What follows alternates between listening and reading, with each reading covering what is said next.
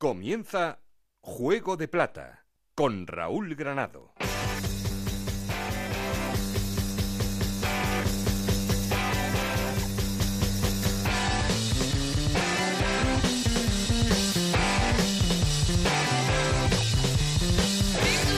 ¿Qué tal? Muy buenas, bienvenidos a Juego de Plata, el podcast de Onda Cero en el que os contamos todo lo que pasa en la Liga 1,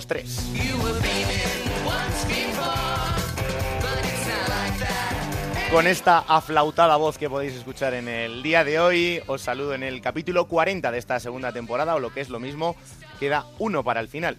Puede haber otro, sería la guinda a la temporada, pero lo que sí sabemos es que vamos a tener este de hoy y el de la semana que viene, porque todavía tenemos cosas que contar. Por ejemplo, que el Málaga y el Albacete ya no están en el camino por ascender a Primera División porque han caído frente a Deportivo y Mallorca, que van a ser los dos equipos, Depor y Mallorca, que se jueguen la última plaza por el ascenso a Primera.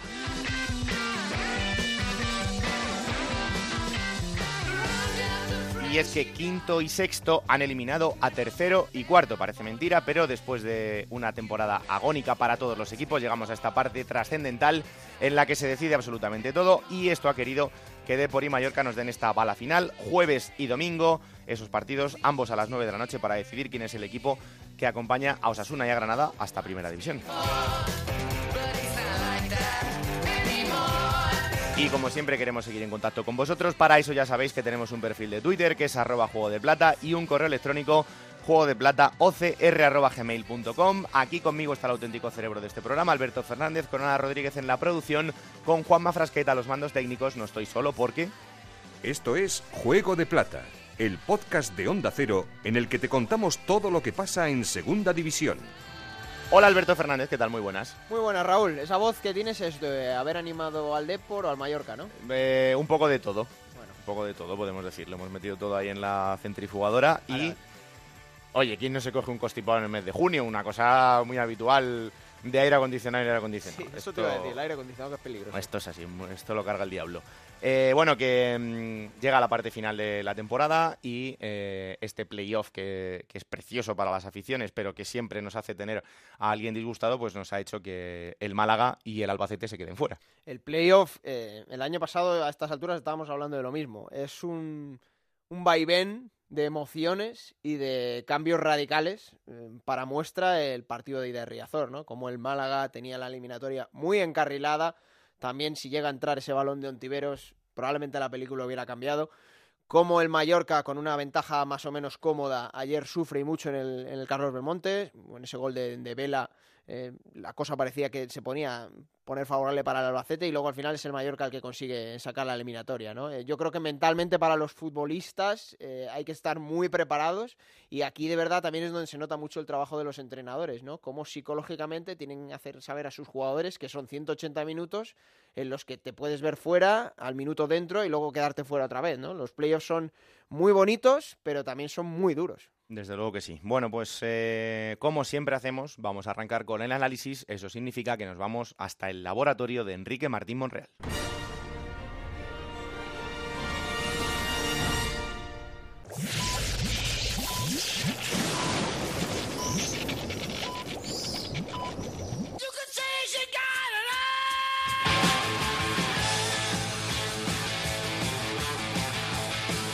En Onda Cero, Juego de Plata con Raúl Granado. Y saludamos una semana más al gran Enrique Martín Monreal. Hola Enrique, ¿qué tal? Muy buenas. Hola, muy buenas. Bueno, pues ya aquí apurando lo que nos queda en este playoff, que la verdad es que es un infierno porque es precioso para el aficionado, pero claro, siempre hay una parte que, que está triste. Eh, en este caso, pues le ha tocado la peor parte al Málaga y al Albacete, que se despiden ya de ese mm, posible ascenso y siguen adelante el Depor y el, y el Mallorca. No sé qué te han parecido estas dos eliminatorias.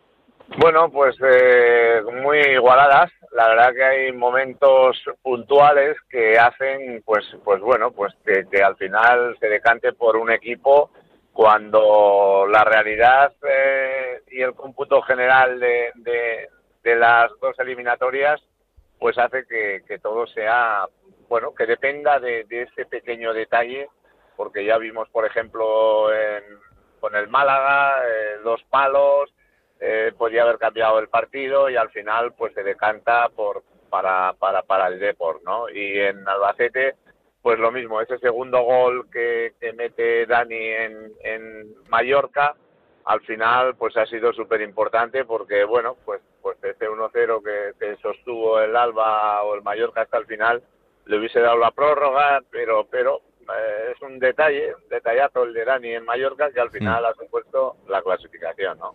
No deja de ser curioso y, y, bueno, sorprendente solo para quien, quien no nos haya escuchado, porque lo hemos dicho, ¿no? Que una vez más, quinto y sexto han eliminado a tercero y cuarto, o sea, los últimos en, en meterse en esta historia, eh, se demuestra que, que han llegado mejor al final.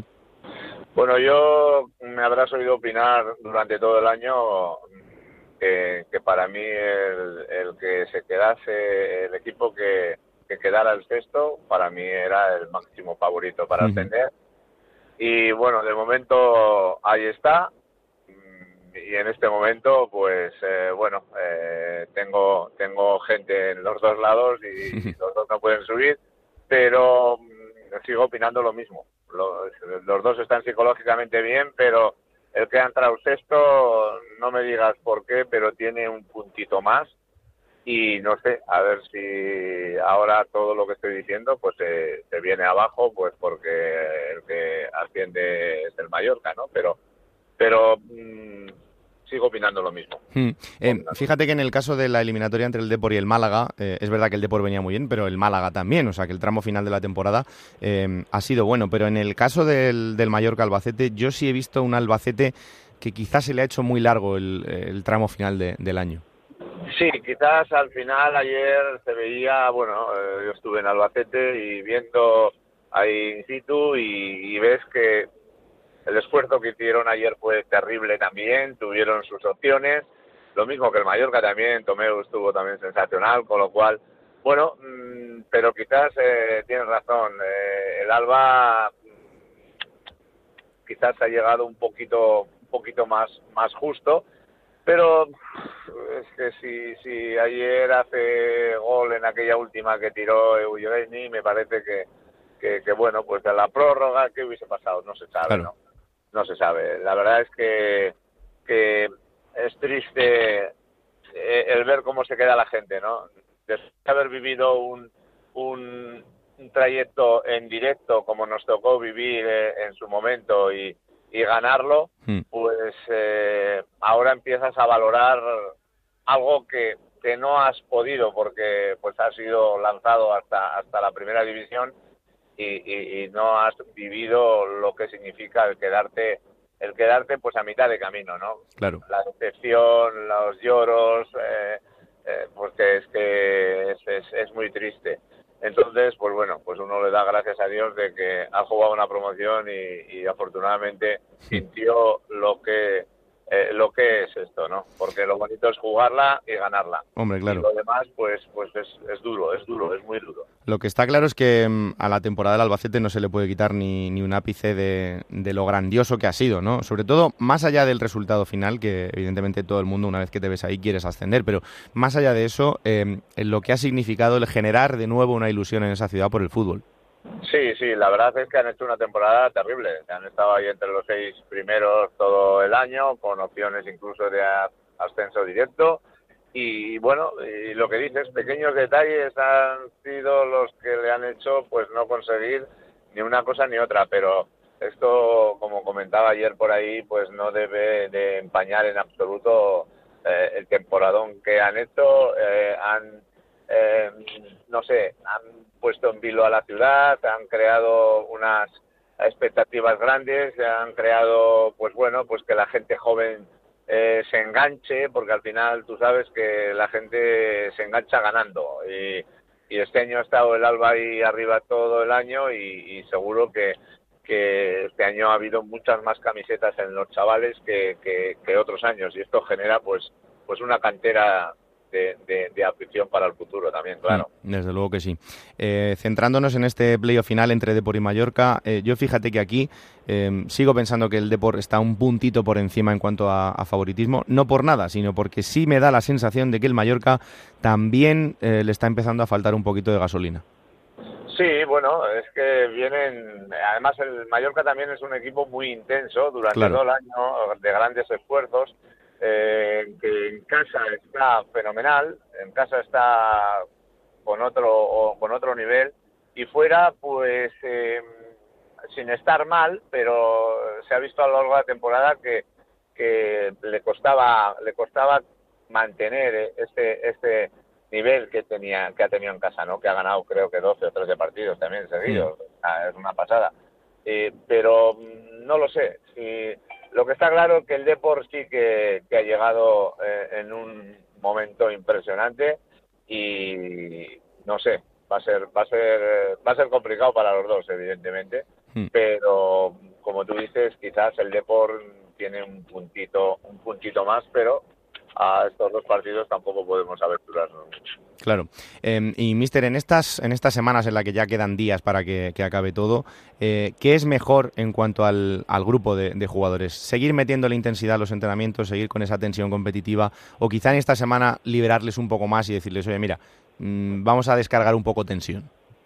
Yo creo que, vamos, nosotros lo que hicimos eh, fue de todo menos fútbol. Menos hablar de fútbol, menos eh, bueno, pues eh, atender al contrario lo, lo, mínimo y, y, pasar estos días pues eh, recuperando porque al final el esfuerzo de ayer fue terrible y, ya en tres días tienes otra vez otro partido, luego otro y, al final es que llevas el peso de la temporada en la mochila y entonces pues hay que tratar de, de, hablar de, de todo menos de, de lo que te espera. O sea que eh, por lo menos nosotros eso, eso hicimos y nos fue nos fue de maravilla, nos lo pasamos muy bien y encima pues eh, ascendimos, ¿no? Claro, es que en, este caso yo intuyo que lo psicológico es casi tan importante como lo futbolístico, ¿no? Sobre todo de cara al, al segundo partido después de lo que pasa en el primero. Sí, sí, está clarísimo.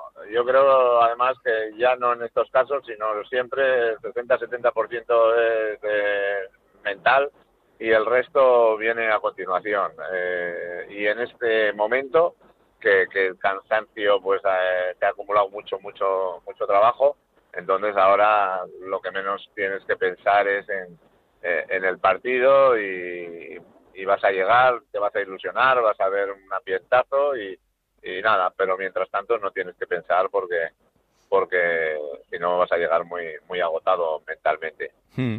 Em, en las eliminatorias de Champions hemos llegado a una conclusión que, bueno, no sé si, si es real o no, pero que el, jugar el partido de vuelta en casa parece que te da un poco de, ventaja mayor a lo que suponía antes, jugar primero en casa y luego fuera. En este caso, el, el Depor va a tener que jugar la vuelta, la vuelta fuera. ¿Tú aquí cómo lo ves? Yo lo veo me gusta más ahora, eh, antes era partidario de, la otra fórmula, ¿no? Mm. Esperar el segundo partido en casa. Pero después de la experiencia vivida, eh, yo creo que es mejor jugar en casa. Estás muy metido, eh, si no te hacen gol, a partir de ahí la responsabilidad para el partido siguiente es del equipo de casa. Y seguro que vas a tener tus opciones. y si te das cuenta, últimamente suben, eh, juegan primero en casa. Sí, sí. Entonces, esto ha ido evolucionando también. Y en ese partido sales más metido, sales más centrado, eh, no sales tan alocado y dices, bueno, ya haremos un gol y si no hacemos, pues puerta cero y luego nos queda el partido de vuelta. Y la responsabilidad entonces es para, para el equipo de casa en el segundo partido, con lo cual ahí estás más liberado y, y juegas y lo haces más, no sé, con menos, con menos tensión, con menos responsabilidad, diría yo. Bueno, pues veremos qué pasa en este sentido. Por cierto, hay que recordar que en caso de empate en la eliminatoria en el segundo partido habría prórroga y en caso de que la prórroga también terminase en empate no habría penalti, sino que se clasificaría el que mejor puesto haya terminado en la liga. En este caso sería el Mallorca que ha terminado por delante del, Deportivo de La Coruña. Pero bueno, esto ya la verdad es que sería rizar demasiado el rizo, pero hay que contar también con, esa posibilidad de cara al segundo partido del, del próximo domingo. Bueno, Enrique, pues la semana que viene hablamos, será el último capítulo de esta temporada de Juego de Plata, ya sabremos qué equipo ha ascendido, así que, mm, a ver, le deseamos suerte a los dos y que gane el mejor. Eh, exactamente. Pues hablamos la semana que viene, un abrazo fuerte. Venga, chao. Bueno, vamos a arrancar esta ronda por las ciudades y eh, empezamos por una de las ciudades felices porque se clasificaban para la gran final en ese camino por ascender a Primera División, en esa plaza que todavía queda en juego, nosotros que el Deportivo de La Coruña que eliminaba al Málaga. Es verdad que en el partido de ida ya habían dejado la eliminatoria muy encarrilada, pero faltaba todavía el paso de la Rosaleda y el equipo consiguió sacarlo adelante y estar en esa gran final. Compañero Juan Galego, ¿qué tal? Muy buenas. Hola, muy buenas, ¿qué tal? Bueno, pues eh, imagino que con la máxima ilusión por lo que queda y sobre todo después de haber pasado este, este último trámite. Sí, más que nada porque el equipo de las últimas semanas está yendo a más, están asimilando muy bien el sistema de, de Martí y, la verdad es que los resultados están acompañando y eso que el Deportivo había llegado pues bastante apurado a, esta fase de ascenso, este playoff de ascenso, ocupando la sexta plaza. En principio pues le tocaba suerte el Málaga, que era el equipo que bueno llegaba en mejor forma, con una racha importante de victorias, pero bueno, al final el Deportivo consiguió sacar la eliminatoria adelante con ese 4-2 en la ida, con un trabajo defensivo muy bueno en la vuelta y después pues esa contra, ese gol de Bergantiños que le daba la victoria al Deportivo y que estará en esa final ante el Mallorca para conseguir retornar a la primera división una temporada después. Em, ¿Cómo está el equipo? Porque esto no para, hay que pensar ya en, los dos partidos que va a tener que afrontar. Primero el del jueves en, Riazor, después habrá que, habrá que viajar hasta Mallorca para ese paso final. Em, así que imagino que, que horas en las que recuperará todo el mundo, claro. Sí, es, momento de recuperar a jugadores, aunque parece complicado porque Víctor Silva y Crondelli van a tener complicado estar. No sé, Pablo Marisi finalmente llegará a tiempo. El equipo ya se entrenaba pues nada más llegar de, Málaga, hoy volvía a, esos entrenamientos y preparando pues ese partido, yo creo que un equipo más ofensivo que el del pasado fin de semana en la Rosaleda, ante un equipo, el Mallorca, al que le ganaban por 1-0 hace pocas semanas, precisamente esa victoria abría la puerta del playoff al Deportivo con un gol de penalti en los últimos instantes. Y bueno, la moral llega muy alta, la afición está muy enchufada al, al equipo, va a haber prácticamente lleno, si no lleno total, en Riazor el próximo jueves. De las ocho localidades que, que dispone Riazor, eh, cuatro de ellas ya están totalmente vendidas las entradas, no hay, no hay ni un billete más y por lo tanto el ambiente parece garantizado y veremos a ver cómo se comporta el Deportivo ante un Mallorca que la verdad que lo está haciendo francamente bien esta temporada y no hay que recordar que acaba de ascender de la segunda división. Sí, desde luego que sí. ¿Hay cierta sensación de favoritismo en Coruña o no? No, no, no, no, para nada. Eh, les ha ido muy bien en la última eliminatoria, pues ir pues de corderillos, eh, cediéndole en este caso el, liderato o, el favoritismo en este caso al, al Málaga, les ha ido francamente bien pero sí es cierto que el Deportivo está en línea ascendente, además está pues eh, con cierta solvencia los partidos, eh, está acatando muy bien pues esa dirección técnica por parte de Martí, que por cierto va a ser un partido muy especial para él, porque se iniciaba como futbolista en el Mallorca, terminaba su carrera también en el Mallorca y por lo tanto va a ser un partido especial para Martí, que insisto está inculcando cosas muy positivas para el Deportivo, que las están asimilando y las cosas están saliendo francamente bien. Bueno, pues iremos poco a poco eh, a ver qué pasa primero en ese partido de ida y después el domingo y todo lo que pase lo analizaremos la próxima semana en el último programa de esta temporada de, Juego de Plata, al menos de, momento. Gracias Juan, un abrazo muy fuerte. Dada un saludo a otro. Bueno, y de la alegría de Coruña os llevo hasta la alegría de Mallorca porque el conjunto mallorquinista también va a estar en esa gran final frente al Deportivo de La Coruña. El Mallorca, en este caso, eliminando al Albacete. Compañero Paco Muñoz, ¿qué tal? Muy buenas. Muy buenas. Bueno, pues eh, una eliminatoria en la que es verdad que en la ida mm, quedó bastante encaminada, pero quedaba ese partido de vuelta en el Belmonte y el Mallorca, a pesar de la derrota, supo sufrir y aguantar el resultado para clasificarse para esta gran final. Sí, le tocó sufrir eh, sobre todo en la segunda mitad, el gol llegó muy pronto, en el 16, pero bueno, al final lo que cuenta es que está clasificado para la final y la ilusión de la afición es máxima. Ya se han visto las primeras colas eh, en el estadio Somos. Mm, creo que se va a registrar un lleno, 22.000 espectadores. Eh, ante el Albacete estuvieron 17.000. Hay mucho más ambiente en esta ocasión al tratarse ya de la final. Mm. Y la afición que viajó, pues sufrió, la que se quedó aquí también. Y, y ahora lo que espera el seguidor del Mallorca es que en el partido del jueves se saque un resultado mm, positivo para afrontar la vuelta con, garantías. Evidentemente lo futbolístico es muy importante, Paco, y eso lo, es siempre, pero en este caso también son las sensaciones, ¿no? Y la sensación de que el Mallorca ahora mismo es un equipo absolutamente lanzado. Sí, quizás la sensación que da es que está ya muy al límite el equipo. Hubo jugadores como el propio Lago Junior que se le veía ya en, mm, en, un momento de forma que no es el que ha tenido en otras ocasiones. Pero también es verdad que hace dos semanas pensábamos que el Málaga estaba mucho mejor que el Deportivo hmm. y al final ese ha sido el Deportivo el que juega la final. Eh, bueno, hay que ver cómo, cómo llega el equipo. El club está cuidando todos los detalles. Por primera vez en la temporada eh, están regresaron en un vuelo charter para que los futbolistas ya pudiesen descansar en sus domicilios, eh, hayan podido recuperar y bueno, y, ese mismo vuelo charter también lo van a poner en práctica el próximo viernes. Van a hacer noche en Coruña, pero con la intención de ir al hotel, cenar, descansar y luego un vuelo directo hacia Palma para recuperar a los futbolistas de cara a la vuelta. Vamos a ver, el tema está si este equipo va a aguantar eh, el nivel que exige una final y, veremos eh, en qué condiciones llega el Mallorca. Bueno, pues eh, hay que recordar una cosa importante que parece un detalle más, pero no lo es, porque se puede dar esa circunstancia, que es que eh, en caso de empate en la eliminatoria, en el segundo partido, habría primero una prórroga. En caso de que esa prórroga terminase en empate, eh, no habría penaltis. Lo que habría sería el criterio de mejor clasificado en liga. Por tanto, llegados a ese punto, el que se clasificaría y el que ascendería a primera división sería el Mallorca, que en liga terminó por encima del Deportivo de La Coruña. Es un detalle, pero hay que tenerlo muy claro. Y bueno, pues ese tipo de cosas las que también hay que jugar, Paco. Claro, porque lo, esto obliga al, Deportivo a marcar. Si el Deportivo no marca, el Mallorca va a ser de primera división. Porque dos empates a cero mm, le bastan al Mallorca.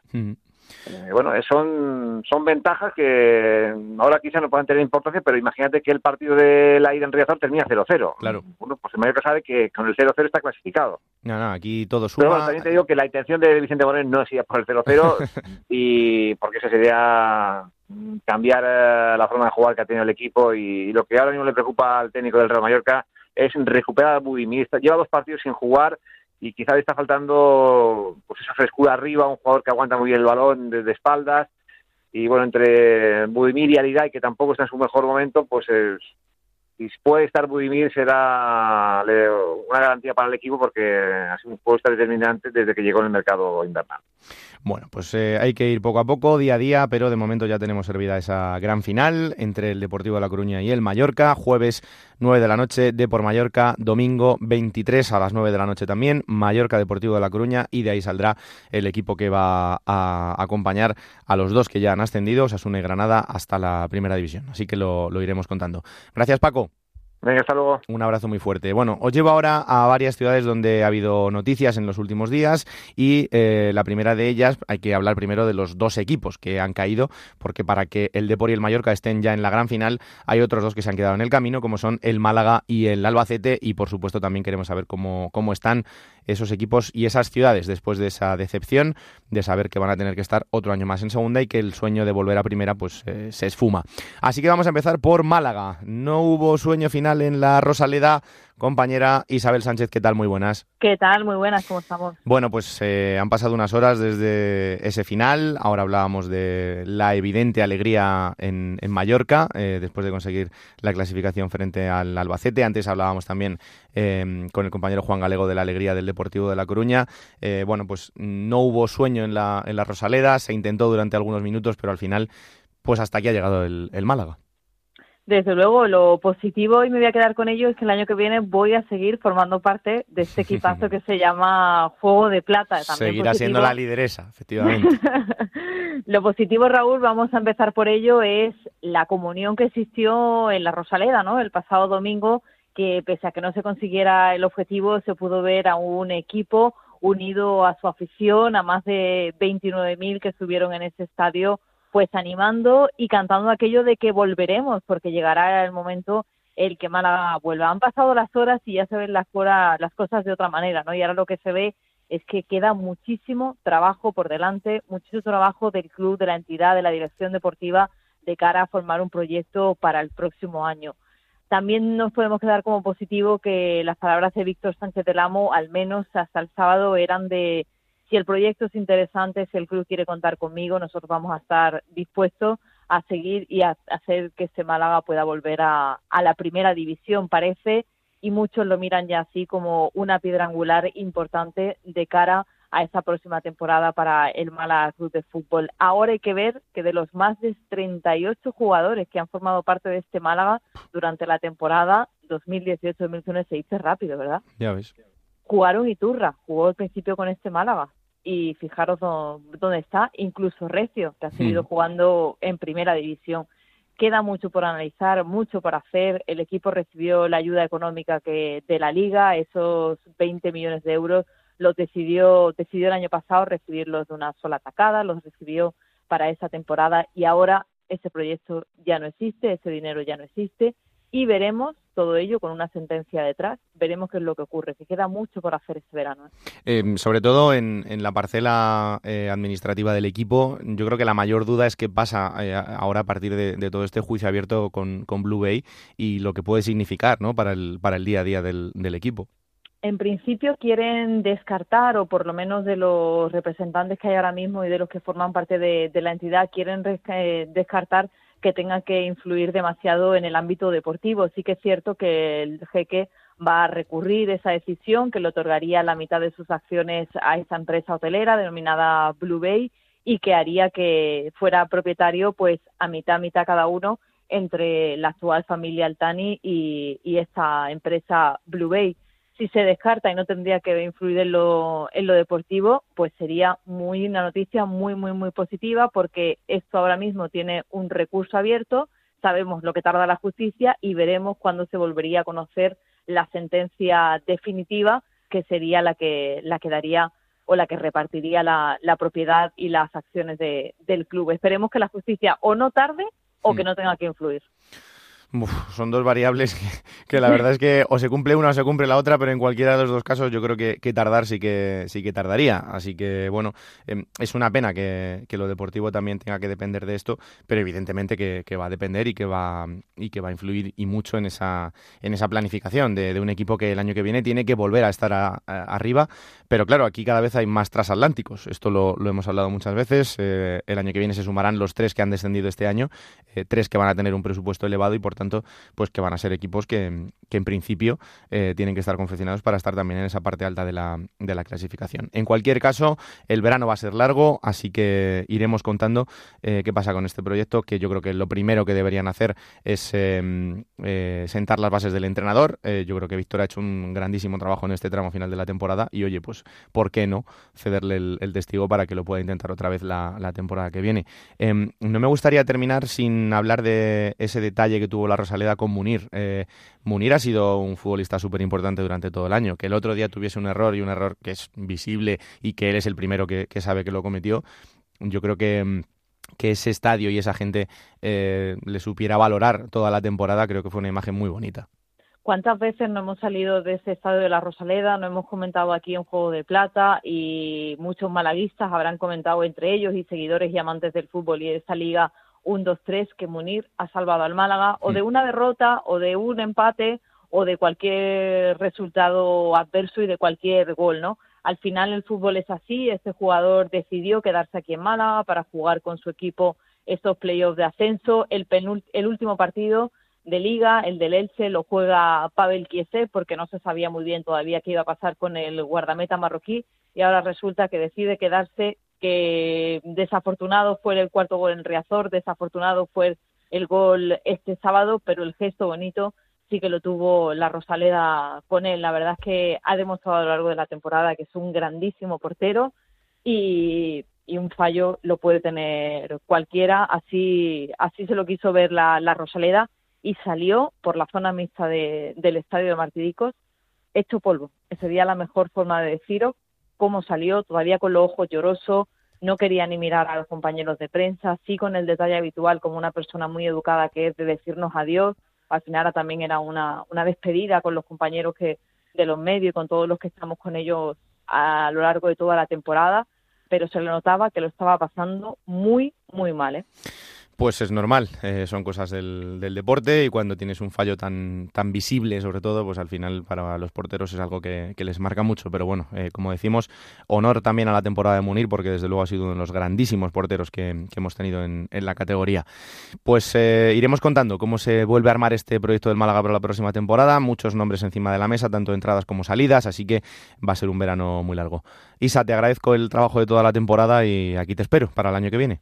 Muchísimas gracias y ahí estaremos como siempre con Juego de Plata y con todo el equipazo que, que lo conformáis. Un beso muy fuerte. Un abrazo enorme Isabel. Ahí está también el, el, trabajo desde Málaga y os llevo a la otra ciudad donde evidentemente tampoco están siendo horas fáciles porque también se han quedado fuera de esa final para ascender a Primera División. El Albacete caía frente al Mallorca. El Carlos Belmonte no fue suficiente para conseguir la remontada. Compañera Juan y Serrano, ¿qué tal? Muy buenas. Muy buenas, compañeros. Bueno, no sé cómo está la ciudad después de que mm, al final el Carlos Belmonte no, no fuera suficiente para conseguir ese, ese objetivo. Pues sí, no, faltó muy poquito para por lo menos haber prolongado un poco ese, ese sueño, el sueño de, de poder optar a, a, jugar en primera división la próxima temporada pero bueno, no, no fue suficiente ¿no? el empuje de más de 13.000 almas en el Carlos del Monte. Y bueno, pues la ciudad está un poco, mm, pues algo confusa o, con, digamos con mezcla de sentimientos, porque es verdad que eh, se ha tenido una oportunidad de oro, eh, que no sabemos cuándo más va a poder llegar, pero sí que, bueno, por otro lado queda no la satisfacción y el orgullo de, bueno, de haber visto una temporada muy buena por parte de su equipo, y así lo reconocían también esos aficionados que ayer llenaban el Carlos Belmonte y que pese al tropiezo o pese al intento fallido, ¿no? Pues eh, se quedó en sus localidades para aplaudir de manera muy sonora y cerrada a, a la plantilla de Ramis, encabezada por el técnico, ¿no? Eh, por, el temporadón. Es verdad que, que estar jugándote unos playoffs para ascender a Primera División cuando venimos eh, prácticamente de, de ascender hace unas poquitas temporadas de Segunda B, pues es todo un premio, ¿no? Eh, muchos hubieran apostado muy poquito por el Albacete eh, a principios de temporada. Eh, y mira, donde hemos estado, ¿no? Peleando por un puesto en la máxima categoría del fútbol. Y bueno, pues esto dice mucho de que se ha hecho un muy buen trabajo y con eso yo creo que es con lo que más se va a quedar la afición del Albacete. Además, al margen de lo deportivo, también es lo que ha generado este Albacete en la ciudad. claro. en cuanto a número de abonados pues se han duplicado con, con nota ese el número de socios, eh, la, bueno, se ha enchufado todo el mundo con el Albacete, una ciudad entera. Entonces eso también, eh, bueno, pues es un sentimiento que ha despertado y que esperemos que no muera para los, próximos, los próximos años, las próximas temporadas, la más próxima, la, la, que viene, no porque, bueno, pues porque no se puede polear el año que viene otra vez por por el ascenso. La sensación que da Juani es que al equipo le, le ha faltado fuelle justo en, en, la parte más importante ¿no? del año, quizá en este tramo final, em, con, sin quitarle un, ápice de mérito, ¿no? como estamos diciendo, porque para mí la temporada del Albacete es eh, prácticamente fantástica, pero es verdad que eh, ha dado un poco de pena por eso, ¿no? porque en el tramo final, donde ya se estaba jugando todo, eh, parece que el equipo se ha caído un poquito. Sí, es verdad que de los cuatro que, que, han disputado, o los seis no primeros de la clasificación, el Albacete digamos que es el que ha llegado más justo a este tramo final eh, y ayer quedó también muy muy claro en el partido porque vimos que en los segundos 45 minutos el equipo iba ya, bueno, no podía, ¿no? se veían las fuerzas muy mermadas, eh, puso entonces, pudo entonces un poco el empuje, ¿no? Por lo que se, había en juego, pero muchos jugadores llegaron, llegaron al final muy, muy, muy justitos y en caso de que hubiera habido prórroga, mm, yo creo que se había, bueno, lo habríamos visto más claramente, obviamente, pero que, que estaban muy tocados, acabaron muy tocados físicamente, pero es verdad que lo venimos viendo en las últimas jornadas, ¿no? Y se ha hablado mucho de este tema. Ramis le ha quitado hierro al asunto, ha intentado también dosificar en, bueno, sobre todo en Almería, que ya no había nada en juego, pero aún así llevan, el equipo ha llevado mucha carga de minutos y es más, eh, también se unía nuestra semana a ese bajón físico que ya venía coleando, pues el hecho de jugar dos partidos en una misma semana, con poquitos días de diferencia, eso se ha notado, se notó ayer, se notó frente frente al Mallorca y, sí, digamos que es, el equipo que ha llegado más justo eh, a este final de liga y en parte lo ha pagado, ¿no? También podríamos mm. decir. Sí, sí, desde luego que sí. Bueno, pues eh, queda un verano por delante para volver a ilusionar a la gente y como tú bien decías, pues eh, todo eso que se ha conseguido ahora de enganchar a esa ciudad y de que se vuelva a respirar ese ambiente de fútbol tan importante y, en un estadio al que es tan mítico y queremos eh, ver lo más alto lo, lo, antes posible, pues para que todo eso se siga fomentando, ¿no? Y la temporada que viene se arranque con toda esa ilusión de inicio. Hombre, es por lo que hay que trabajar, ¿no? lo decía Ramis a la conclusión del partido.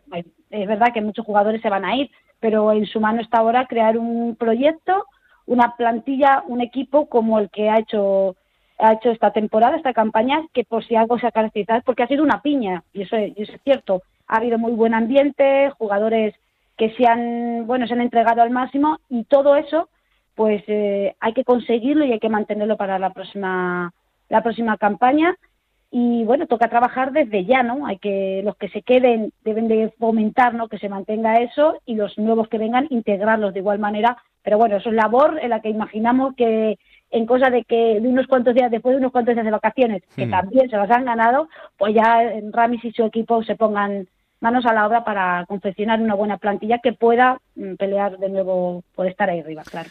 Claro que sí, pues eh, estaremos muy pendientes durante todo el, verano, lo que queda por delante, y os lo contaremos poco a poco para ver cómo se va confeccionando esa plantilla también importante la próxima temporada, seguro que será la de la de Albacete.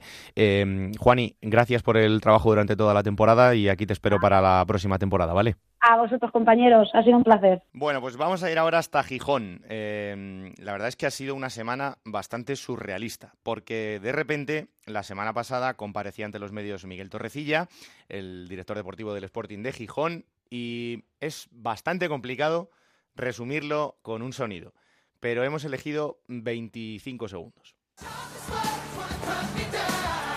Hablo con veteranos, debato con ellos. ¿Qué quieren? Ver un equipo que se identifique con ellos. Es lo que quieren. Ver el equipo que vieron el otro día con el Cádiz en casa. Ahí hay un embrión. No me disculpo. Trabajo. No me disculpo. Trabajo. Trabajo. Esto que suena por debajo no es que lo hayamos montado por encima del sonido. No, no, no. Es que Miguel Torrecilla entró con la música del Gran Showman en la sala de prensa eh, el otro día para hacer esa comparecencia. Oye, que no está mal que se innove, que a veces lo de sentarse en la silla, eh, ponerte a hablar y que nosotros vayamos preguntando, etcétera, etcétera, pues puede ser un poco aburrido. Pero claro, mm, después de la temporada del Sporting, que es verdad que al final más o menos se, ha podido arreglar un poco, y de todo el historial que lleva este hombre en el Sporting de Gijón, que salga a montar este número. Pues Genialidad. nos, ha, nos, ha chocado un poquito. Y imaginaros si nos choca a nosotros lo que ha supuesto esto en, en Gijón. Compañero Onda Cero en Gijón, Juan Gancedo, ¿qué tal? Muy buenas. Hola, ¿qué tal, compañero ¿Qué tal? Eh, yo no sé, ese momento en el que te sientas en la sala de prensa y empiezas a ver todo esto, eh, ¿qué pasa por tu cabeza?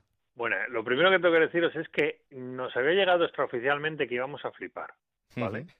Con lo cual, entre todos, llegamos al convencimiento de que igual era tipo Rajoy, es decir, una comparecencia en plasma, sin posibilidad de preguntas, fue lo máximo que pudimos llegar a pensar cuando antes de entrar en la sala pone la música, en esta ocasión con la versión española, la que acabamos de escuchar, la canción This Is Me, mm. en versión española, ya nos empezó a chocar un poco. Y ya cuando entró en Chandal con el micrófono incorporado, eh, pues imagínate, eh, caminando entre nosotros, contestándonos eh, a, a, escasos metros, a las pocas preguntas que pudimos hacer, porque el show se abrió la comparecencia por espacio de unos 35-40 minutos, y bueno, pues una más, no sé, es que he estado tan surrealista con Torrecilla en el Sporting que poco más podemos decir. Yo tengo la teoría de que tiene hipnotizado al Consejo de Administración. Después de ver esto, yo creo que lo reafirmo. Y de cuando se reúnen con él, a lo mejor para cantarle las 40 o cuestionarle, debe de hipnotizarles, debe hacer así como Anthony Blake con los dedos y los debe dejar a todos petrificados. Y él llegó a decir que había explicado al Consejo que iba a hacer esto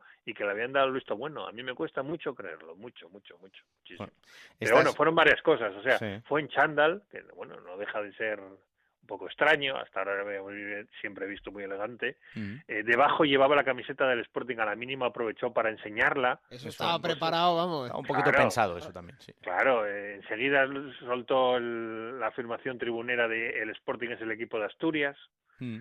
Eh, vamos, parecía que había nacido ya con la camiseta puesta antes que Kini él y nosotros no sabemos lo que es el Sporting, pero él llegó aquí a Gijón a explicárnoslo. Y de verdad que es, bueno, yo no sé si la gota que colma el vaso o, ya el, la certificación de que este hombre está como un poco pasado ya, no, no, no es normal lo que lo que está haciendo últimamente. Esta es la, la, versión indignada desde Gijón. La versión indignada desde Madrid es la que tiene Edu Vidal. Hola Edu, ¿qué tal? Muy buenas. es bochornoso. Yo no sé, pero el otro día íbamos, íbamos en el tren eh, camino a, a, Villarreal, al torneo de la Liga Promises, y Edu ya la había visto, pero íbamos Alberto y yo viendo el vídeo.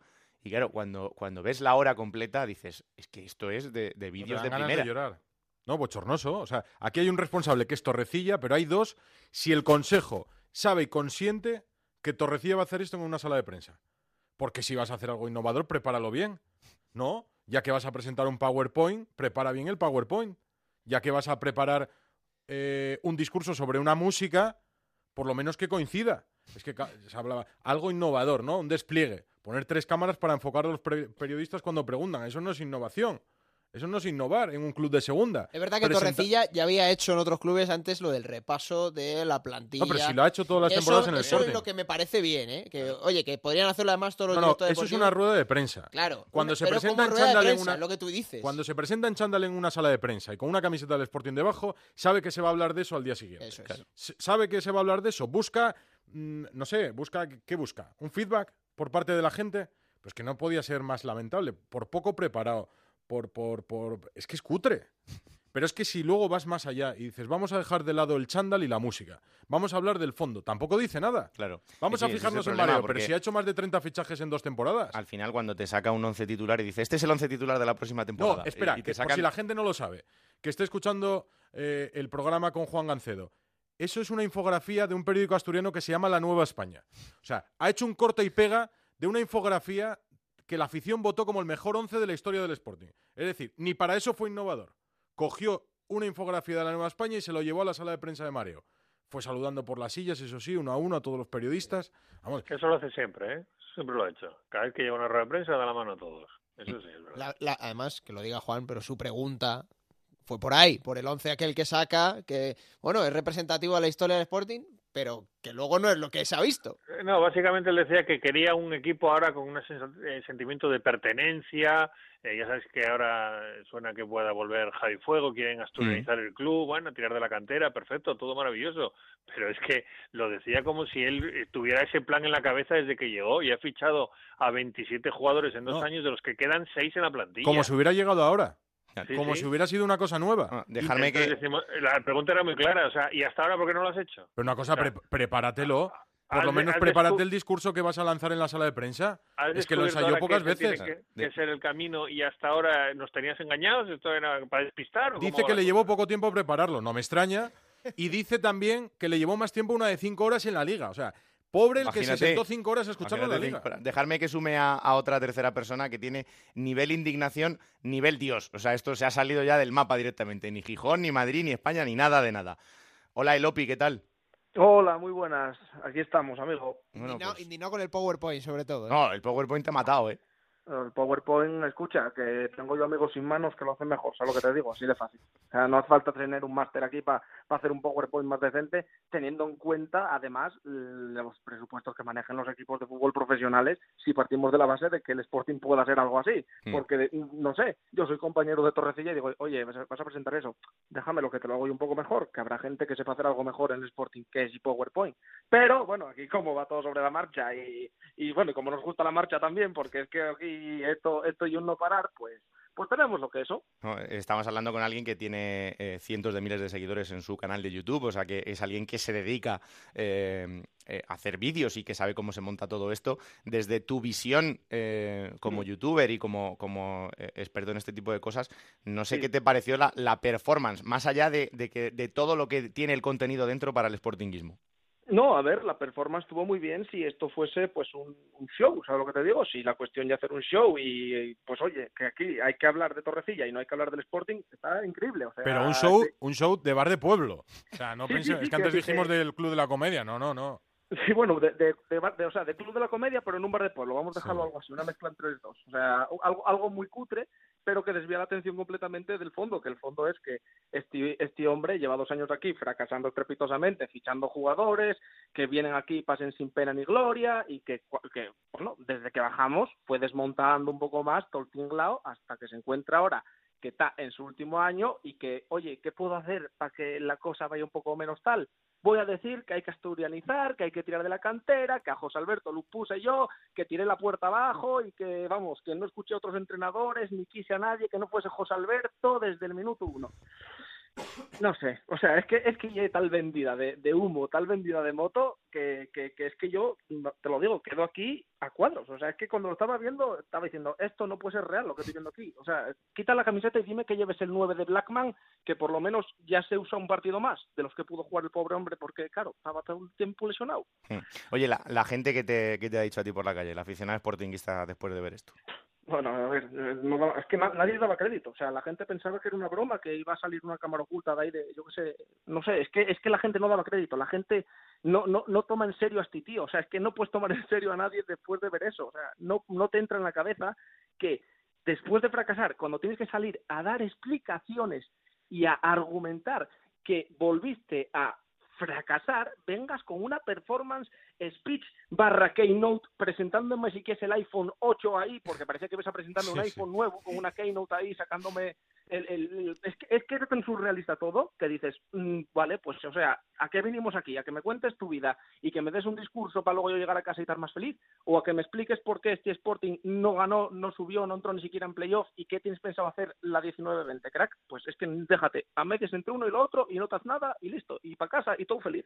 Es que además, eh, comunicativamente, eh, el otro día me vino a la mente eh, otro capítulo que yo creo que la afición del Sporting tampoco entendió cuando presentaron la equipación nueva, las camisetas, Sí, aquella el campaña de con la basura camisetas al lado de una basura, un Mira, contenedor. Así empezó la temporada. Pero es que esto, vamos a ver, ¿qué puede ser la institución con más repercusión en el Principado? Hombre, claro. Quitando la Fundación Princesa Asturias, a lo mejor, por los premios en octubre, pero vamos, es que no es, es que como empresa, el presidente del Sporting, el consejo de administración que permite esto, tiene que, o uno, salir avergonzado a pedir perdón, o dos, no permitir hacerlo. Porque esto no es serio. En una empresa, ¿pensáis que el portavoz de una gran empresa sale a una rueda de prensa con un espectáculo como este? No, no, es, ¿De es que- verdad? es que no hay por dónde Ante los medios de comunicación. Representativamente tiene, tiene un peso Juan en la ciudad que, y en el Principado en general que, que desde luego esto no es nada bueno. No, Y aunque hubiera conseguido el objetivo, que puedes decir que lo consiguió, que fue desviar la atención sobre lo que era lo, lo importante, que era analizar, como dice el Opi, el fracaso, el, el segundo fracaso, todavía más rotundo que el anterior, eh, cuando, cuando ya pasa la marea, por decirlo de alguna manera, te paras a pensar y el hombre hace el ridículo. Sí. O sea, él pudo haber conseguido que no se hablara de otra cosa, pero da igual. Pero él tenía que salir a dar explicaciones y las explicaciones que han dado han sido ridículas, con lo cual ha hecho el ridículo. Ha tardado en darte cuenta de que ha hecho el ridículo, has tenido que salir del estado de shock en el que te has metido al verle, pero luego te paras a pensar y dices tú, ridículo, ha hecho el ridículo. Pero bueno, Eh, Nada más. el, el Opi, el vídeo tuyo está funcionando bien, por lo menos. Sí, no, tiene bastantes visualizaciones y likes y insultos, pero bueno, yo ahí, ahí, lo- ahí dejo a la gente que, que opine, que, que, que voy a hacer encima, deciros que no, que no opinen y que no digan lo que piensen. Lo que pasa es que, claro, ahora todo el mundo tiene una situación de, de miedo, de incógnita, de yo no renuevo, a mí estos que vayan a tomar aire y que me olviden, porque claro, cuando, quiero decirte, tú ahora mismo lo único que te puede venir un poco arriba y es que te engañen entre comillas, ¿vale? Pero bien engañado, o sea, que te llegue Torrecilla y que te lo venda bien, que conteste bien a los periodistas, que, oye, asuma, que diga, mira, la culpa es mía, la lié yo, no que capé, no que de largues, que venga diciéndome que habla con veteranos. ¿Con quién vas a hablar tú, Pin? ¿Con quién vas a hablar tú? Si hablases con algún veterano, diríate que lo estás haciendo mal, igual que te lo dice la gente que aún así dice que él va por la calle por Gijón y que nota que la gente que está con él. O sea, hermano, no sé por qué calle irás tú de Gijón, pero será alguna calle que no tenga gente, que esté ahí vacía con árboles y que o que no veas a la gente, no sé, no me lo expliques, porque no puede ser que te digan que están contigo cuando estás haciendo todo lo que estás haciendo.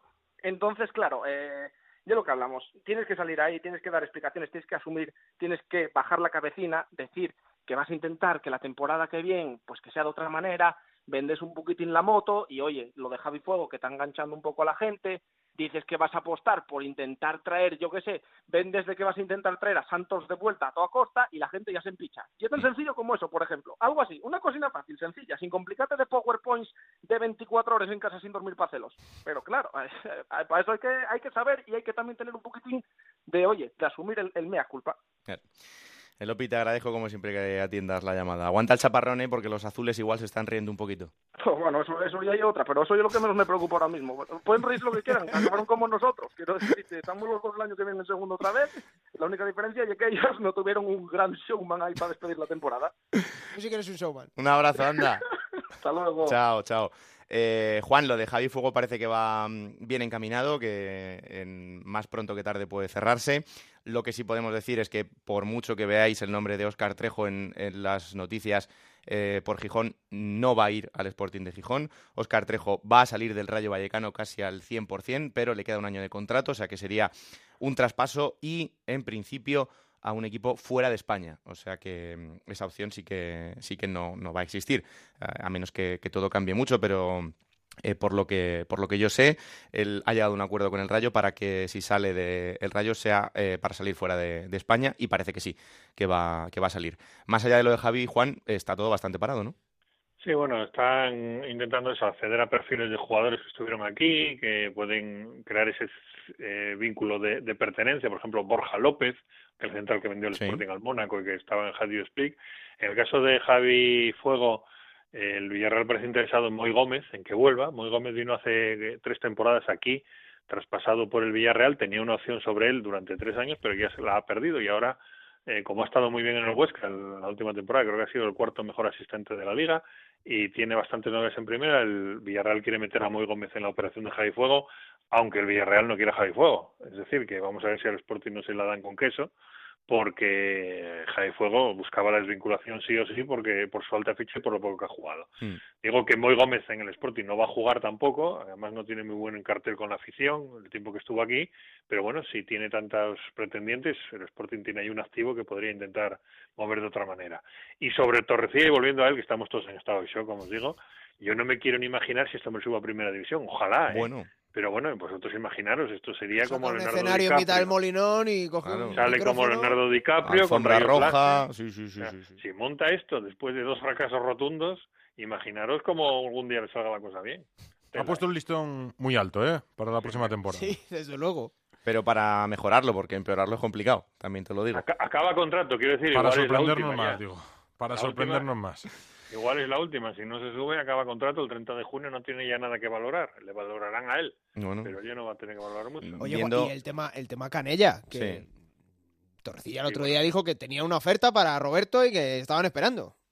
Sí, se la pasaron. El partido, el último partido de liga acabó a las diez y media. Eh, Canella salió a las once diciendo que no sabía nada del Sporting y que le parecía que no era demasiado bueno, educado correcto ese trato. Y a las once y treinta y tres llegó a casa y le mandó la oferta por mail a Pepe Mesas, que es su representante.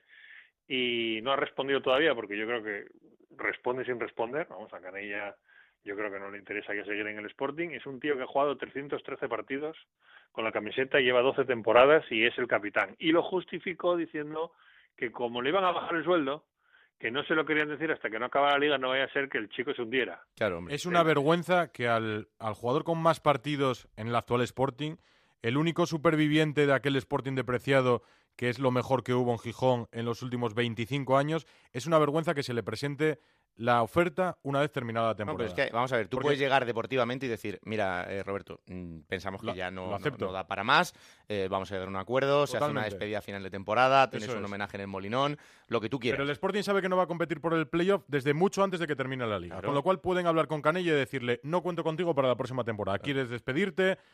¿Quieres un homenaje? ¿Te entregamos cuatro algo en el jornadas césped? antes lo sabía. ¿Te Sobre todo vendiendo después en, en- en ese show que lo que quieres es recuperar el sportinguismo y recuperar la leyenda. O si estás echando mal. hazle la oferta que le van a hacer a la baja y mira si la acepta o no la acepta. Pero tienes una respuesta de Canella antes. ¿Qué es esto de esperar? Es que me parecen mal hasta las formas, porque si el Sporting ya no cuida, ni siquiera a lo poco que le queda identificable, Mm. ¿qué le queda al Sporting? Pues nada, pues Miguel Torrecilla a final de Y lo temporada. contó Juan aquí. Canella al final se despide sin, sin saber muy bien. Pena ni gloria con 8.000 se personas despide, en el pero no se despide. No, 8.000 eso viendo no el es- partido, 3.000 quedarían cuando estaba dando aplausos en el centro del campo Canella. O sea, Eso, eso es una vergüenza. Una Se vergüenza para el club. despide- Se, se despide como diciendo, por si acaso no lo volvemos a ver, os digo adiós. Claro, Sí, claro. porque no lo sabía. Pues en esta es muy triste porque, porque fijaros, con Badín llevan cuatro meses negociando, tiene 33 años, Mm. lleva dos temporadas en Gijón, el año pasado dio las pantadas, se marchó a Israel y llevan cuatro meses negociando. Y yo no creo que a Badín le hayan subido el sueldo. Puedo entender que a lo mejor se lo hayan mantenido, pero no creo que se lo hayan subido porque el Sporting viene va a tener menos pasta. Y, por ejemplo, el otro futbolista que hay aquí, que le ha quitado el puesto a Canella, tiene 34. Canella tiene 31, es Molinero, le ha quitado el puesto jugando a pierna cambiada. No sé, son decisiones que, desde luego, desde el punto de vista técnico y deportivo, pues están en su derecho de tomar. O sea, yo desde aquí no estoy pidiendo que renueven a Canella si no creen en él, pero una cosa es eso, es decir, el- la decisión deportiva y otra cosa es el trato. Porque alguien tiene que decirle a Torrecilla que Canella es Canella. Claro. Que Canella no es ni Molinero, ni Blackman, ni Kofi, ni Álvaro Jiménez. Canella es Canella en Gijón. Y si él no sabe quién es Canella, que se, se lo tendrá que decir alguien que esté por encima de él. Oye, mira, con este hay que portarse como caballeros. Mm. Yo creo que hay que portarse como caballeros con todos, pero sí, con este evidentemente, pero con Pero alguien con que este es más. una leyenda dentro del equipo, pues, pues mucho más. Bueno, pues eh, ya veis, así está la cosa en el Sporting. Va a ser un verano, una vez más, eh, un verano interesante para ver cómo se, cómo se arma el proyecto para la, la próxima temporada. Un Sporting que cada vez ve más reducido su presupuesto, evidentemente, con eh, si pasas más años en segunda, pues vas a recibir menos ingresos y eso también se va, se va a notar en una plantilla en la que hay que dar bastantes bajas y bastantes altas. Así que vamos a ver si el señor del show pues coge las riendas y hace otro show durante el verano y, y en agosto pues pues vemos a ver con qué con qué protagonistas nos hace la película, pero vamos, esta película ya ha empezado un poquito torcida. Que Por hay- cierto, dime. eh, Edu, Mm. Que vaya pronto a Llanes a relajar, porque vaya año que lleva, ¿eh? Con el Sporting Ya. y con el Madrid, vaya añito que lleva. Necesita unas vacaciones urgentes ya. Tú no sabes el, Necesita Llanes en vena ya. el, el psiquiátrico en el que se ha convertido esta redacción para todos, ¿eh? No, no ha sido una temporada fácil aquí. De los que estamos aquí ahora mismo de los tres, ninguno. Bueno, Alberto se libra un poco porque el Leganés ha hecho buena temporada, pero por lo demás está la cosa complicada. Mira, por, por ahí lo bueno es que el año que viene puedo ir al Molinón otra vez a, a verte y a sufrirte en, en esa cabina. A sufrirte a ti también, Carlito. ya, ya, ya, ya. Hay que ser cutre para poner el gran showman y encima ponerlo en español. Con lo bonita que es esa canción en inglés. Si es que de verdad, yo, yo- bueno, en fin, que nos vamos a calentar. Juan, gracias por el trabajo durante toda la temporada, ¿eh? Un abrazo a todos. Un chao. abrazo, chao. Edu, ya sabes, cuando quieras, el año que viene. Mira, esa es otra buena cosa. Vas a poder eh, entrar en este programa también cuando quieras. Voy a aparecer por aquí para rajar cada semana. Un abrazo. Hasta luego. Bueno, después del show Torrecilla en Gijón, eh, os llevo a un par de ciudades que eh, estrenan a entrenador. El, uno de ellos va a seguir en segunda la temporada que viene, es el Almería, otro no, es el Nasty de Tarragona. Vamos a empezar por el Almería porque pasa de Fernández a Fernández, de Fran a Óscar, que va a ser el nuevo entrenador del conjunto andaluz. Compañero Juan Antonio Manzano, ¿qué tal? Muy buenas. Hola Raúl, ¿qué tal? Muy buenas. También te digo una cosa, habrá que esperar la rueda de prensa, no vaya a ser que nos salga con parábolas también. ¿eh? sí, sí, sí, aquí ya no vamos a dar nada por sentado porque, oye, si seguimos innovando con el tema de las ruedas de prensa, Sí. esto da para, para vete a saber qué. O sea, que- pero Pues sí. bueno. Que mm, ya tenemos entrenador, como decíamos, de, de Fran a Oscar. eh, bueno, tendrá el, el listón alto el nuevo entrenador, un hombre que viene del filial del Atlético de Madrid. Sí, eh, al final se deshojó la margarita, el perfil de la Almería o la Secretaría Técnica de la Almería lo tenía claro, quería dar continuidad a ese perfil de técnico joven con eh, relativa experiencia. En el caso de Fran Fernández en la liga profesional era escaso, solamente todo vinculado al filial del equipo rojiblanco. Eh, algo que continúa en este caso, aunque con algo más de recorrido por parte de Óscar Fernández y sobre todo con mucho camino por recorrer, con mucho camino por hacer y con un perfil de su fútbol eh, similar a lo que hasta ahora había llevado pues la ilusión ¿no? y el orgullo a la afición rojiblanca, un equipo que, que sea muy atractivo de ver, un equipo que sea muy ambicioso en el campo, un equipo que, dé, eh, que no dé un balón por perdido, que, que, que, que eh, no eh, se em, eh, ve absorbido de alguna forma por el nombre del contrario, ya sea por jugadores o por técnico o por eh, en rival en sí mismo eh, a la hora de afrontar cada encuentro, en definitiva que sea un equipo con personalidad. Y lo ha encontrado, o al parecer eso entiende la secretaria técnica, en Óscar Fernández, un valenciano, 44 años, eh, eh, estuvo en la cantera del Valencia, tuvo una etapa en la Academia Aspire en Qatar, eh, también pasó fugazmente por la Liga Griega y en los cuatro últimos años ha estado vinculado al Atlético de Madrid, tres años en el eh, filial, al que este año llegó a ser el mejor visitante en su grupo de la Segunda División B, llevarlo al playoff aunque no consiguió el objetivo, previamente hizo campeón de Liga y Copa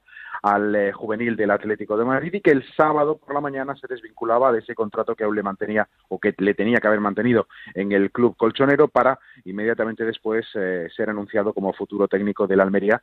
Y bueno, pues con eh, las ganas entiendo por su parte porque será su debut en el fútbol profesional como también del club de dar continuidad como te decía a ese estilo eh, impuesto por Fran Fernández pues eh, inicia ahora la etapa Óscar Fernández en el equipo rojiblanco. Bueno pues le vamos a desear toda la suerte del mundo. Me hablan muy bien de él personalmente y formativamente con el futbolista también en cuanto al, trato diario y al fútbol que, quiere que quiere plantear. O sea que bueno vamos a esperar porque evidentemente bueno pues también llegar a, esta categoría y a este nivel te exige muchísimo, pero en principio eh, es una buena noticia para el Almería después de eh, una temporada Manzano en el que también aprovechamos para ponerle nota. Yo creo que después de lo que se había sufrido en esa ciudad en las últimas temporadas, eh, lo de este año me parece una grandísima noticia. Es verdad que hasta el final se pudo pelear incluso por un poquito más, pero, pero desde luego yo creo que es una temporada de notable. Sí, de notable incluso eh, ya con la perspectiva de la liga acabada y de poder hacer un análisis un pelín más frío, eh, el entorno general eh, hablaría casi de 10.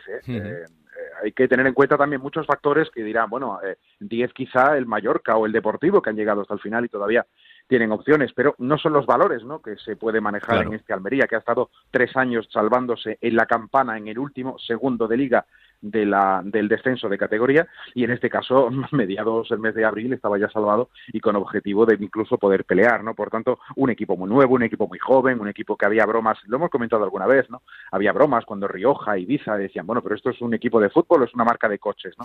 que está fichando el Almería porque no los conocía casi nadie o prácticamente nadie, ¿no? Y ahora se han colocado en el eh, fútbol español, incluso alguno de ellos, yo creo que más de uno podrá tener el año que viene opción de jugar en primera.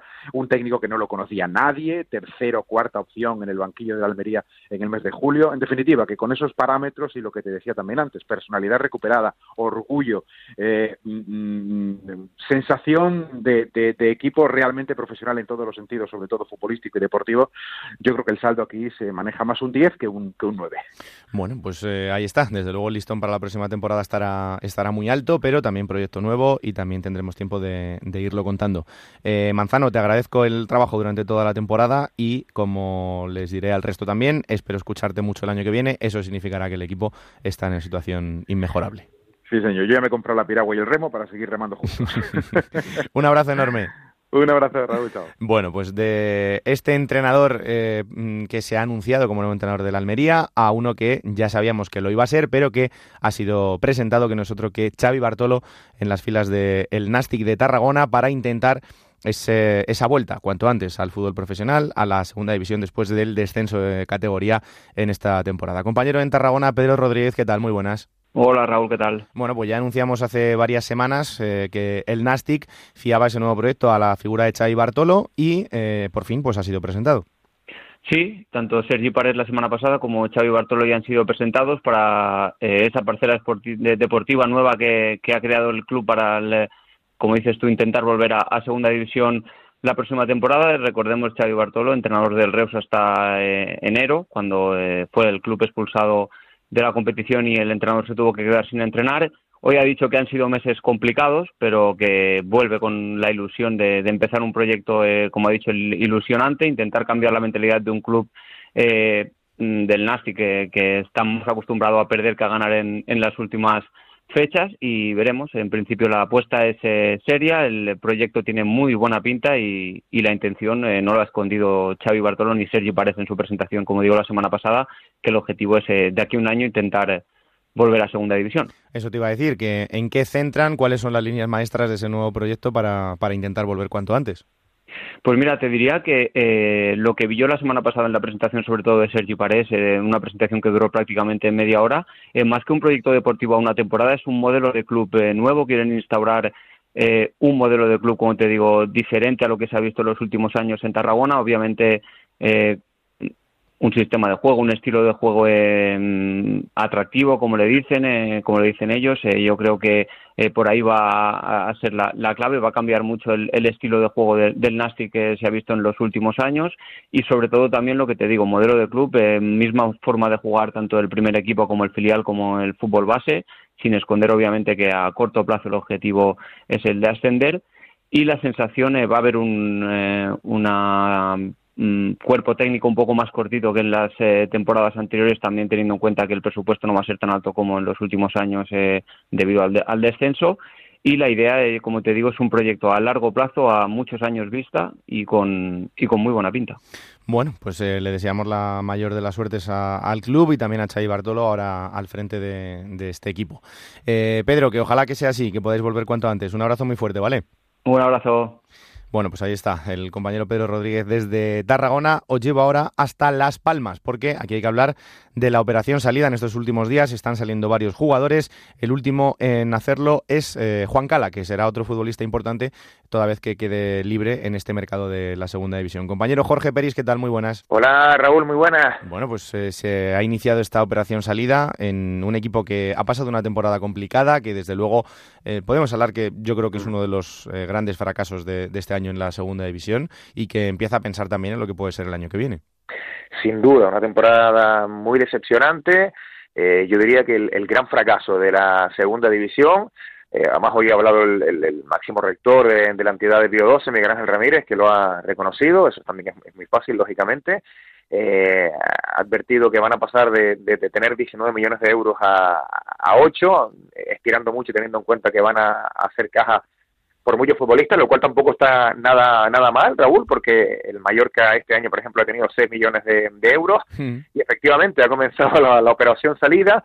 La inició la semana pasada Peñalba, que ha pasado un argentino eh, de metro 90 que ha pasado con más pena que gloria por la Unión Deportiva, que viene de la mano de Paco Gémez cuando Las Palmas agonizaba en primera división y no hizo prácticamente nada, también lastrado es verdad por las lesiones. Fidel se desvinculó recientemente, un futbolista en el que se habían depositado muchísimas esperanzas y, la de Juan Carlos es la última. Sorprende porque en lo deportivo sí que ha rendido, además ha bueno, elegido en un, en, un, en un buen capitán, pero ya la semana pasada dejaba entrever en Cala en una rueda de prensa bueno que, su futuro iba a estar lejos de Las Palmas, porque aunque lo ha puesto fácil, eh, la razón es muy clara, no está dispuesto a bajarse tanto, tanto, tanto el sueldo eh, como lo que le pide el presidente y por eso ha dejado la Unión Deportiva Las Palmas Juan, Juan Cala eh, esos son de momento, eh, Raúl, los únicos tres que de momento abandonan el barco.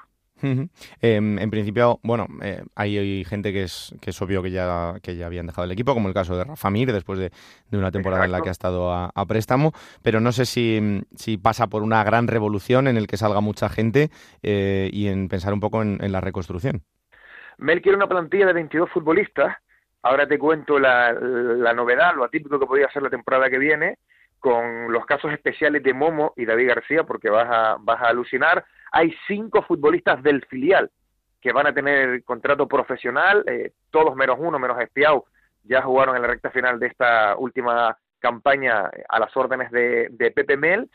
Y el caso de David García, que sabes que es el hombre récord, el hombre leyenda de la Unión Deportiva Las Palmas, más de 450 partidos como amarillo, 15 temporadas superando al maestro Germán Débora, pues bien, hoy, bueno, durante toda la temporada se ha especulado con que Las Palmas no lo quería, que iba a ser su última temporada, que no estaban, bueno, contentos con su rendimiento en el terreno de juego, que ha sido, por otro lado, bastante, bueno, bastante bueno para lo que ha, para lo que ha sido la Unión Deportiva de Las Palmas en general. Le han ofrecido ser el técnico ayudante de, en, el filial, el segundo entrenador del filial. A mí me parece algo inaudito. Claro, eh, el representante ha reconocido que el chico le ha dicho que Nanay de la China, que quiere seguir jugando al fútbol, o en la Unión Deportiva Las Palmas, o fuera de la Unión Deportiva Las Palmas, no ha querido contarnos la, reacción de David García cuando se lo comunicó, pero yo entiendo, Raúl, que tuvo que ser, pues no sé, de extrañeza, de sorpresa, de malestar, pero aunque no se descarta, porque todavía hay una posibilidad de que al final, teniendo en cuenta que hay overbooking de centrales, porque esa es la razón por la que no se queda David García, y echar a alguno supondría gastarse un dinero, pues por eso no se queda de García en el Deportivo de Las Palmas, con lo fácil que es decir que en lo deportivo pues no le gusta por lo que sea. Porque fíjate, me parece un contrasentido decir eso y que dos minutos más tarde se anuncie que Cala va a dejar el Deportivo de Las Palmas. Pues sí, desde luego que mucho Por, e, por ponerte un ejemplo, porque David García, en cuanto a rendimiento, pues ha mostrado un rendimiento superior a David que apenas ha jugado partidos esta, esta temporada. Es un caso muy especial el de David García, también el de Momo, que si al final eh, bueno, eh, se encajan las piezas del rompecabezas económico, se quedarían en, la Unión Deportiva Las Palmas. Ya te digo yo, Raúl, que si la cosa no cambia, ninguno de los dos se queda porque evidentemente eh, no van a pedir limosna a la Unión Deportiva, que es lo que parece en el caso de que se quedaran. Claro. Bueno, pues ya veis cómo está la situación del conjunto amarillo. También va a ser un verano muy movido, eso, esa pinta tiene desde luego. Así que habrá que estar atentos y bueno, pues os iremos contando todas las, las novedades que haya. Eh, Jorge, te agradezco a ti también el trabajo durante toda la temporada y a cargar pilas y aquí te espero para el año que viene. ¿eh? Un placer y, con la Unión Deportiva de Las Palmas siempre los veranos van a ser entretenidos porque porque ya verás que sí, van a dar mucho que hablar. Al final se, que, se queda Tony Otero, el secretario técnico que también estaba un poquito en el alambre y fíjate, y, aunque no habla mucho, prácticamente no ha hablado, no ha hablado nada, no, sin prácticamente, mm. y se le han pedido ya varias entrevistas Rocco Mayorino, ¿no? Que, bueno, que, que, nos vamos a divertir, me da la impresión con el italiano, el nuevo director deportivo de Las Palmas. Pues tiempo tendremos para contarlos. Un abrazo enorme. Otro para ustedes. Venga, hay una última llamada, en este caso a Elche, porque también hay que hablar de la próxima temporada, los equipos que van confeccionando, las que van a ser las plantillas del año que viene, y uno de los que ya se está reforzando es el Elche eh, con dos fichajes. Y el segundo, yo creo que es uno de esos hombres que mm, pueden ilusionar a la gente, porque eh, esos nombres de la categoría de futbolistas que te pueden dar algo importante en este caso es el fichaje de Pere Milla. Compañero en Elche, Monserrat Hernández, ¿qué tal? Muy buenas. Muy buenas, Raúl, ¿cómo estamos? Pues muy bien, eh, con un Elche que, como decimos, empieza a trabajar ya lo que va a ser la plantilla del año que viene. Sí, después de haber asegurado la permanencia en segunda división en el año del regreso al fútbol profesional, el Elche quiere dar un pasito al frente con la llegada del nuevo director deportivo, Nico Rodríguez, con la continuidad de Pacheta y de gran parte del bloque con el que ha logrado la permanencia en segunda división. Lo comentabas tú, los dos primeros fichajes han llegado muy rápido, además eh, sin hacer ruido, y lo cierto es que son nombres importantes para la segunda división. Uno es un viejo conocido en Elche, Fidel Chávez, que tras haber estado en el Córdoba, Almería y Unión Deportiva Las Palmas, regresa a tierras ilicitanas, se formó parte del Elche de los récords en la temporada 2012-2013 con Fran Escribá, eh, siendo líder desde la primera hasta la última jornada, siendo indiscutible Fidel en la banda izquierda del ataque, luego jugó en primera división y a partir de ahí ya pasó por diferentes equipos y regresa, digamos, al club donde mejor lo ha hecho. Y el otro fichaje es Peremilla, que tú apuntabas, pues que es un jugador interesante en segunda división, que no terminó de romper y de cuajar en primera en las filas de la Sociedad Deportiva Ibar, solamente cinco partidos en Liga y dos en la Copa del Rey, pero es un jugador todavía joven, con mucho recorrido por delante, 26 años. El Elche le ha contratado por tres temporadas más una cuarta opcional en función de su rendimiento y creo que son dos pasos bastante interesantes para pensar en que el proyecto de la próxima temporada, pese a que el Elche no quiere anunciar públicamente que su meta va a ser el playoff, pero sí que invita a pensar a que el objetivo puede ser un poquito más ambicioso que este curso.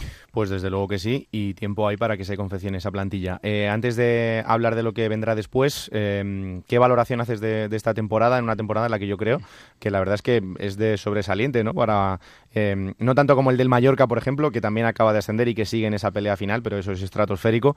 Pero lo que ha hecho un equipo como el Elche volviendo a la, a la segunda división, eh, terminando décimo primero y salvado con varias jornadas de antelación, yo creo que es para estar muy contentos, ¿no? Si ponemos ahí el sistema de referencia, el sobresaliente en el Mallorca, que es un equipo que acaba de subir a segunda división, que subió esta temporada, la matrícula de honor sería para el Real Mallorca ascender, yo creo que el Elche le tendríamos que poner un notable alto, porque era uno de los cuatro presupuestos más bajos cuando arrancaba la temporada y los otros tres presupuestos han terminado descendiendo a segunda división B, el Reus Deportivo, el Córdoba y el Rayo Majadahonda. El Elche mm. estaba en ese grupo de cuatro y no solo se ha salvado, sino que lo ha hecho eh, sin apenas problemas. En el mercado de invierno mejoró un poquito con el traspaso de Soricaba, que permitió el ingreso de unos cuatro millones de euros. El Elche se reforzó muy bien con la llegada de futbolistas como Dani Calvo, Edgar Badía, eh, Kasmi y otros futbolistas que vinieron a aportar competencia, ya no a ser titulares, pero sí a mejorar el nivel de los otros compañeros que tuvieron que apretar los dientes. Y bueno, pues al final, faltando cuatro o cinco jornadas, ya había alcanzado la cifra de los 50 puntos, se salvó sin ningún tipo de problemas y yo creo que hay que ponerle un notable alto como mínimo a este equipo de Pacheta, que lo ha hecho muy bien y que por un lado la pasada temporada, nada más caer, eh, daba el salto otra vez a segunda división. Fijaos lo difícil que es para todos esos equipos que se han quedado ahora en el camino, el caso del Recreativo de Huelva, hmm. del Cartagena, siete playos consecutivos, pues el Elche nada más bajar ascendió y este año pues ha logrado mantenerse. Ahora vamos a pensar que puede pensar un poquito más allá y como decíamos antes con esos fichajes, pues a ver si la gente se ilusiona. Pues mucho mérito, claro que sí, la temporada del Elche y ahora que también va terminando la temporada de Juego de Plata, te agradezco también el trabajo durante toda la temporada y espero escucharte mucho en la temporada número 3 porque eso significará que al Elche le van bien las cosas. Así que a descansar y y hablamos eh, la próxima temporada, ¿vale, Monserrate? Muchas gracias, así será. Un fuerte abrazo para todos. Plata o plomo. Soy el fuego que arde tu piel. Bueno, pues vamos a por la penúltima plata o plomo de la temporada. Muy difícil esta semana, ¿eh? ¿No, eh? Muy difícil porque hay muy poquitas cosas que, que no me hayan gustado, por no decir ninguna. Entonces, bueno, voy a empezar por el plomo. Y si hay algo a lo que le tengo que poner un pero, alguna pega de lo que han sido estas dos, eh, estas dos eliminatorias de playoff, eh, la segunda parte del Málaga en casa eh, vi un poco atenazado al equipo. Creo que Víctor Sánchez del Amo, aparte que hizo los cambios para mí muy pronto y luego dejó prácticamente con el mismo sistema y planificación al Málaga durante los últimos veintipico minutos. Creo que tuvo poca cintura. Si es por ponerle alguna pega, que quizá se esperaba algo más de Víctor en una vuelta en la que en casa tenías que bueno, remontar un 4-2 y eso es lo único que, que puedo decir que no me gustó, pero con todo el mérito que tiene Víctor Sánchez Lamo, lo que ha hecho con este Málaga, pero es verdad que en la segunda parte, entre comillas, decepcionó a muchos. Entonces, pues el plomo va para Víctor Sánchez Lamo. ¿Y la plata? La plata se la voy a dar a un jugador que también ha sido protagonista de esa misma eliminatoria. No es que me quiera centrar en ella, pero creo que ha hecho una gran temporada, pero que en estos dos partidos de playoff, Edu Expósito, el jugador del Deportivo de La Coruña, creo que ha manejado con una templanza brutal eh, tanto el partido de ida como el de vuelta, mm, dando en Riazor sobre todo una exhibición. Y el otro día en Málaga mantuvo el control del Deportivo, que no se vino abajo, no le temblaron las piernas en ningún momento. Me parece un muy buen jugador y que es el cerebro del, Deportivo de La Coruña cuando tiene oportunidad de jugar. Así que la plata para Edu Expósito. Soy el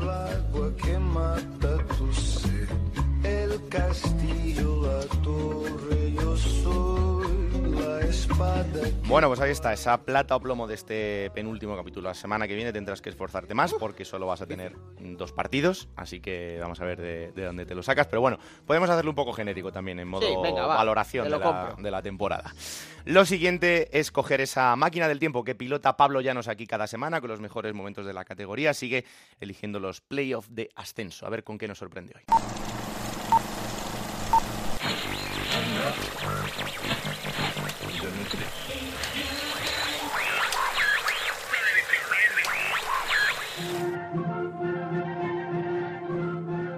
21 de junio del año 2015, en el plano político, la actualidad se centra en el diálogo entre Grecia y Europa sobre la deuda del país heleno. En deportes, todo el mundo mira la Copa América en la que Neymar no volverá a jugar después de ser sancionado ante Colombia y Lennon de DJ Snake y Major Lazer es número uno en todas las listas musicales. Además, aún queda una cosa, probablemente la más importante para los habitantes de Las Palmas y Zaragoza. Un equipo de estas dos ciudades será de primera división al terminar el día. La Unión Deportiva Las Palmas y el Real Zaragoza juegan la vuelta de la final del playoff de ascenso en el estadio de Gran Canaria. Los insulares tienen en el recuerdo el año anterior y una desventaja de dos goles en contra para encarar el partido. Sin embargo, nadie en la isla duda de que el equipo pueda dar la campanada y conseguir un ascenso que perdieron de manera absurda el año anterior. Por su parte, los maños tienen una oportunidad increíble de regresar a la categoría de oro del fútbol español. Cuentan con dos goles de ventaja y solo 90 minutos les separan del ansiado retorno. Las Palmas salía con... Cambio de portero. Castro juega en la portería con David Simón en el lateral derecho, David García y Aitami los centrales con Ángel en la izquierda. Dentro del campo para Javi Castellano y Roque Mesa. Jonathan Viera por un lado, Julio por el otro. Arriba Asdrúbal y Araujo. Y el Zaragoza con... Bono es el portero, Fernández lateral derecho, Vallejo y Mario centrales, Rico por la izquierda, Basa y Dorca los medios centros, Jaime por la izquierda, Elvin por la derecha, Pedro en la media punta, William José arriba. Los canarios salieron a comerse el partido y con toda la intención de dar la vuelta al resultado adverso. Por su parte, el Zaragoza esperaba su oportunidad mientras defendía su renta. A la media hora de partido, bien Ángel, le balón Ángel, quiere intentarlo por ahí de nuevo, la Unión Deportiva Las Palmas, tiene la izquierda Jonathan Viera, este le tocará en corto, el tacolazo es bueno, aguanta Julio, abre bien para Roque Mesa, está solo en otro lado, Roque Mesa que le pega,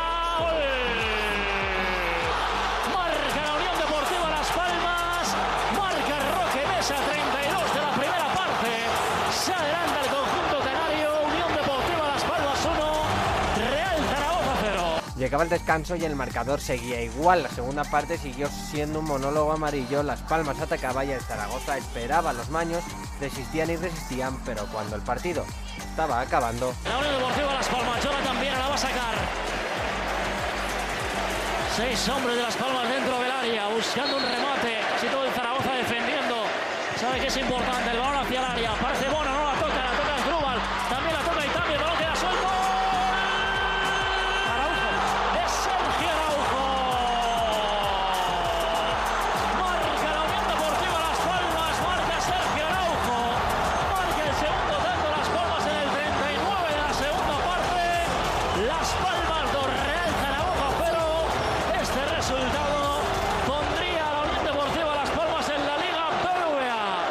marcador no se movería más aquel día y Las Palmas era equipo de primera. Los maños se quedarían en segunda, mientras que los insulares retornaban a una categoría que no habían pisado en 13 años. Lo demás, como se suele decir, es historia.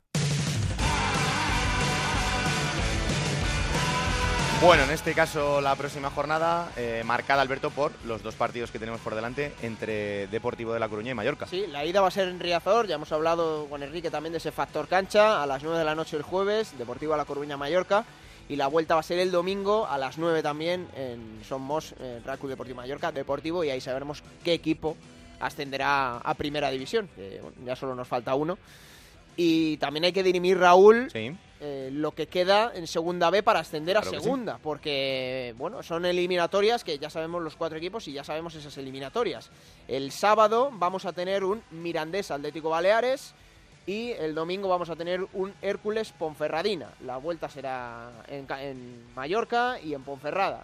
Vamos a ver cómo acaban esas eliminatorias, van a ser este fin de semana y el siguiente, y de ahí saldrán los dos equipos que faltan por ascender a, Segunda División. Todavía queda un poquito más en Segunda B, pero también os lo, os lo iremos contando cómo se va resolviendo todo esto. Bueno, pues hasta aquí este capítulo 40 de la segunda temporada de Juego de Plata, ya sabéis, disponible cada martes a partir de las 5 de la tarde en Onda 0.es para que lo descarguéis, lo compartáis y sobre todo le digáis a todo el mundo que existe este bendito programa que hacemos con tantísimo cariño.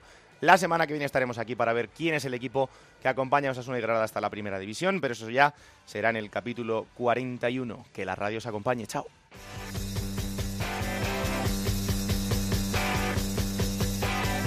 Raúl Granado, Alberto Fernández, Ana Rodríguez. Juego de Plata.